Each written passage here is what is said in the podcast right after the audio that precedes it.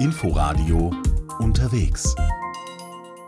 Hallo und herzlich willkommen. Wir sind heute unterwegs in Greifswald und auf Usedom auf den Spuren zweier Künstler. Am Mikrofon begrüßt sie Tina Witte. Der Maler soll nicht bloß malen, was er vor sich sieht, sondern auch, was er in sich sieht.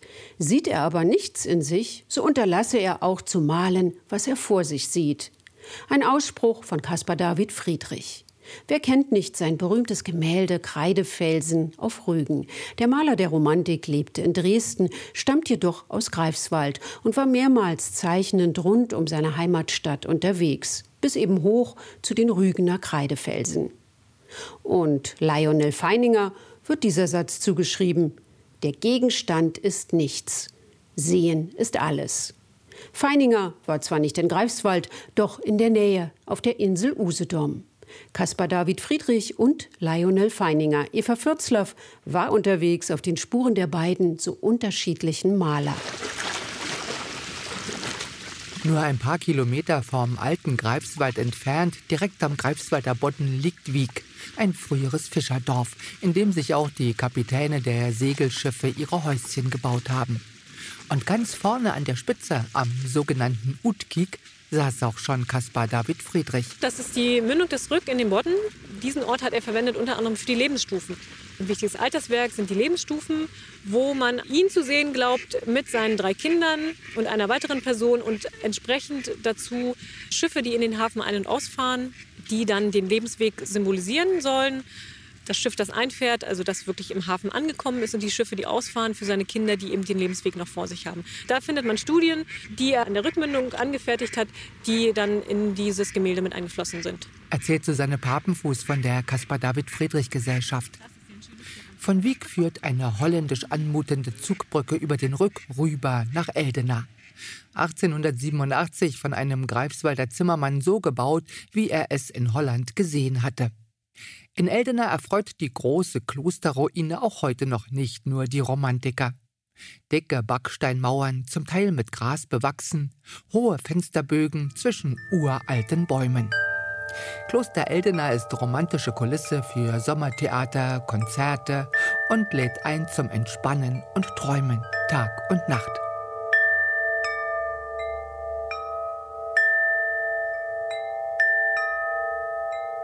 Und wir steigen auf ein kleines Schiff. Zwischen Greifswald und Wieg pendelt die über 100 Jahre alte Stubnitz. Nur nicht im Winter. Unterwegs erzählt Kapitän Jürgen Jauernich aus der Geschichte. In Eldena hat die Stadt ihren Ursprung, im Kloster Eldena. Um 1200 kamen Zisterziensermönche aus Dargun hierher haben hier das Kloster errichtet, mussten natürlich auch irgendetwas tun, um ihren Lebensunterhalt zu sichern. Und so haben sie herausgefunden, dass man hier aus Sohle Salz gewinnen konnte. Da drüben, das sind nämlich die alten Salzwiesen. Salz ist ja wiederum eine gute Grundlage für den Handel, denn Salz braucht jeder. Die Fischer brauchen Salz, um ihren Fang zu konservieren, die Fleischer, um das Fleisch zu bögeln. Und jeder braucht es auch zum Essen. Ne? Und das hat mit sich gebracht, dass man in Greifswald einen Markt entstehen ließ Extra für diesen Markt, geschützt fünf Kilometer landeinwärts, wurde der Rück vertieft und verbreitert. Und da man in einem Fluss schlecht segeln kann, liefen am Ufer Treidler, die die Segelschiffe gezogen haben. Heute ist dort ein schöner Radweg. Das Kloster hatte im Dreißigjährigen Krieg gelitten. Danach hat man die Steine für andere Bauten geholt. Ein Teil ist ja stehen geblieben und die Klosterruine wird ja heutzutage kulturell sehr intensiv genutzt. Ne? Finde ich auch gut so.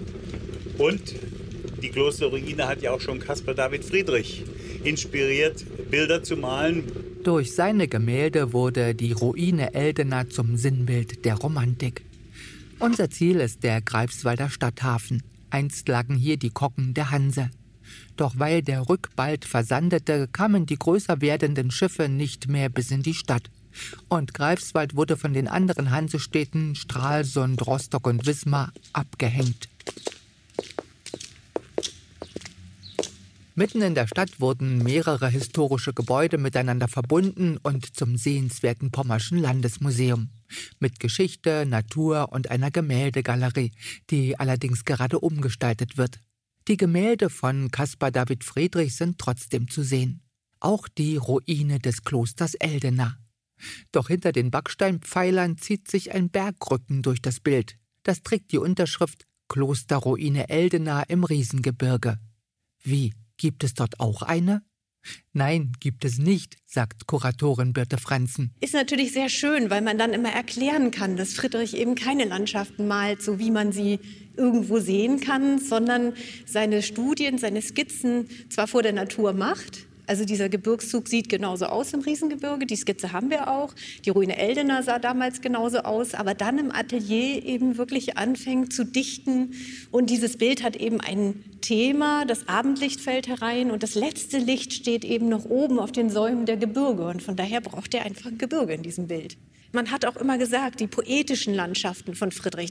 Und damals haben eben die Prospektmaler oder die, die Landschaften aufgenommen haben, natürlich sehr genau gearbeitet. Da konnten sie dann auch genau das erkennen, was es an dieser Stelle gab. Und da war Friedrich dann eben doch sehr ungewöhnlich mit diesen gedichteten Landschaften. 1774 wurde er in Greifswald geboren. Das Haus Lange Straße Nummer 57 ist nun Caspar David Friedrich Zentrum.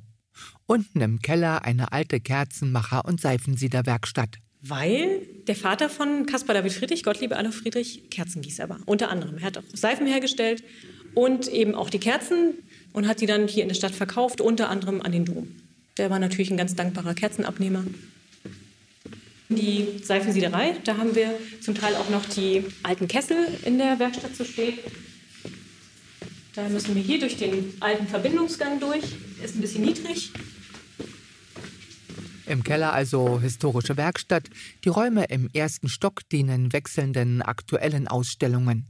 Und das Erdgeschoss ist dem berühmten Maler vorbehalten, der zwar in Dresden gelebt hat, aber immer wieder gerne nach Greifswald kam, um die Familie zu besuchen und nach Rügen zu reisen. In der Regel der Weg über den Rügianischen Bodden, dann mit Anlanden in Lauterbach zum Beispiel. Er hat oft den Blick auf die Insel Film auch gezeichnet, dann Richtung Mönchgut, dann weiter über die schmale Heide, dann Richtung Kreideküste und dann war noch mal eine wichtige Station oben Arkona. Und da gibt es eben zahlreiche Skizzen auf verschiedenen Reisen. Und da haben wir eben versucht, hier in diesem Raum auch aufzuarbeiten, welche Skizze war eigentlich Ausgangspunkt für welches Gemälde dann später. Denn Friedrich ist ja als Landschaftskomponist bekannt.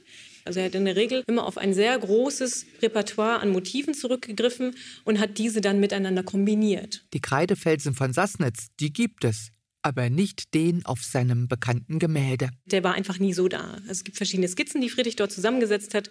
Und es gibt eine zeitgenössische Abbildung, anhand derer man weiß, dass auf der rechten Seite sich kein Abgrund mehr befunden hat, sondern dort einfach die Küste relativ gerade und ebenerdig weiter verlief. Am Haus beginnt der Bildweg durch die Stadt. Vorbei am Dom, der nicht mehr nur Kirche, sondern auch Konzerthalle ist, weiter zu den alten Bauten der Greifswalder Universität. Vor deren Hauptgebäude stehend sehen wir auf den Chor der Jakobikirche. Das ist auch der Blick, den Caspar David Friedrich festgehalten hat in einer Zeichnung. Da hat er die Kirche noch ganz genau aufgenommen. Es gibt dann spätere Zeichnungen, die hat er aus dem Inneren der Kirche in Richtung Chor angefertigt. Und da stellt er dann St. Jakobi als Ruine dar. Das ist wirklich ganz einmalig. Die Ruine war St. Jakobi tatsächlich nicht. Es ist zu Zeiten der napoleonischen Besetzung beschädigt worden. Man versteht dieses Ruinenbild als Protest des Patrioten Friedrich gegen Napoleon.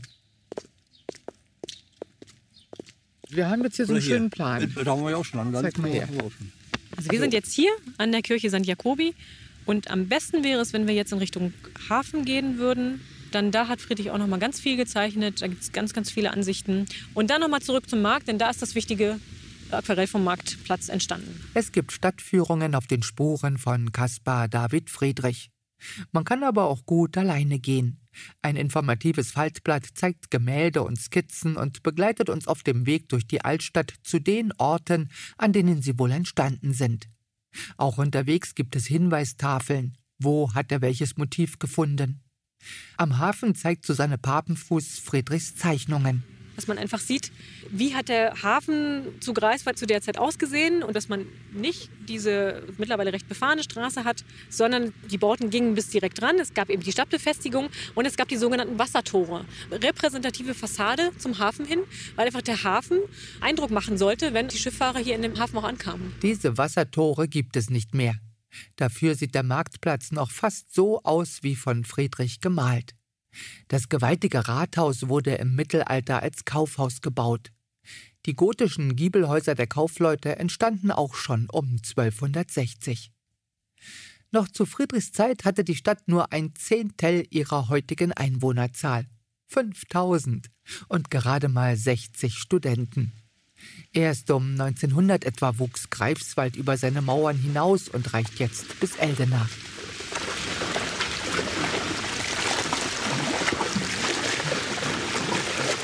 Von Greifswald nun auf die Insel Usedom. Lionel Feininger wurde 1871 als Sohn deutscher Musiker in New York geboren und gehört zu den wichtigsten Vertretern der klassischen Moderne. Er reiste zwischen 1891, gerade 20-jährig, und 1935, dann schon über 60 Jahre alt, mehrfach an die Ostsee. Im Mai 1908 kam er zum ersten Mal nach Heringsdorf. Das Haus in der Delbrückstraße, in dem er logierte, steht noch. Und die benachbarte Villa Oppenheim taucht auf etlichen Gemälden auf. Eine weiße, neoklassizistische Villa mit Säulenportal und einer weiten Freitreppe. Von Heringsdorf aus hat Feininger radelnd seine Kreise gezogen. Weg von der Küste. Hier sagt man ins Achterland. Hannes Albers hat sich als Galerist in Benz auch mit Feininger beschäftigt. Lionel Feininger war Fahrradfreak. Er hatte immer ein ganz modernes Hightech-Fahrrad aus Amerika, eine Cleveland Ohio oder Cleveland 100, also mit Holzfelgen, aber schon luftbereift. Und wenn er im Usedomer Achterland war, hat er das Fahrrad irgendwo in den Straßengraben gelegt und hat seinen Block genommen und Skizzen gemacht. Das sind die berühmten Naturnotizen.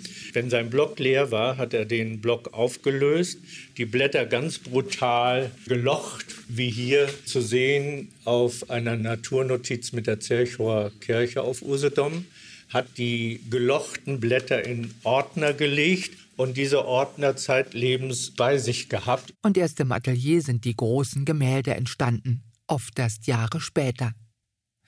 Rund um Weimar und Dessau ist der Bauhausmeister, Maler und Zeichner Lionel Feininger seit langem ein Begriff.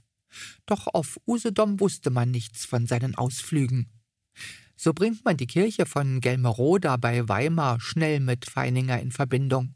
Doch seine zweitliebste Kirche war die von Benz. Auf der Insel Usedom gibt es die mittelalterlichen Kirchen nur im Hinterland, weil früher also die Seebäder keine Rolle gespielt haben, weil es sie noch gar nicht gab.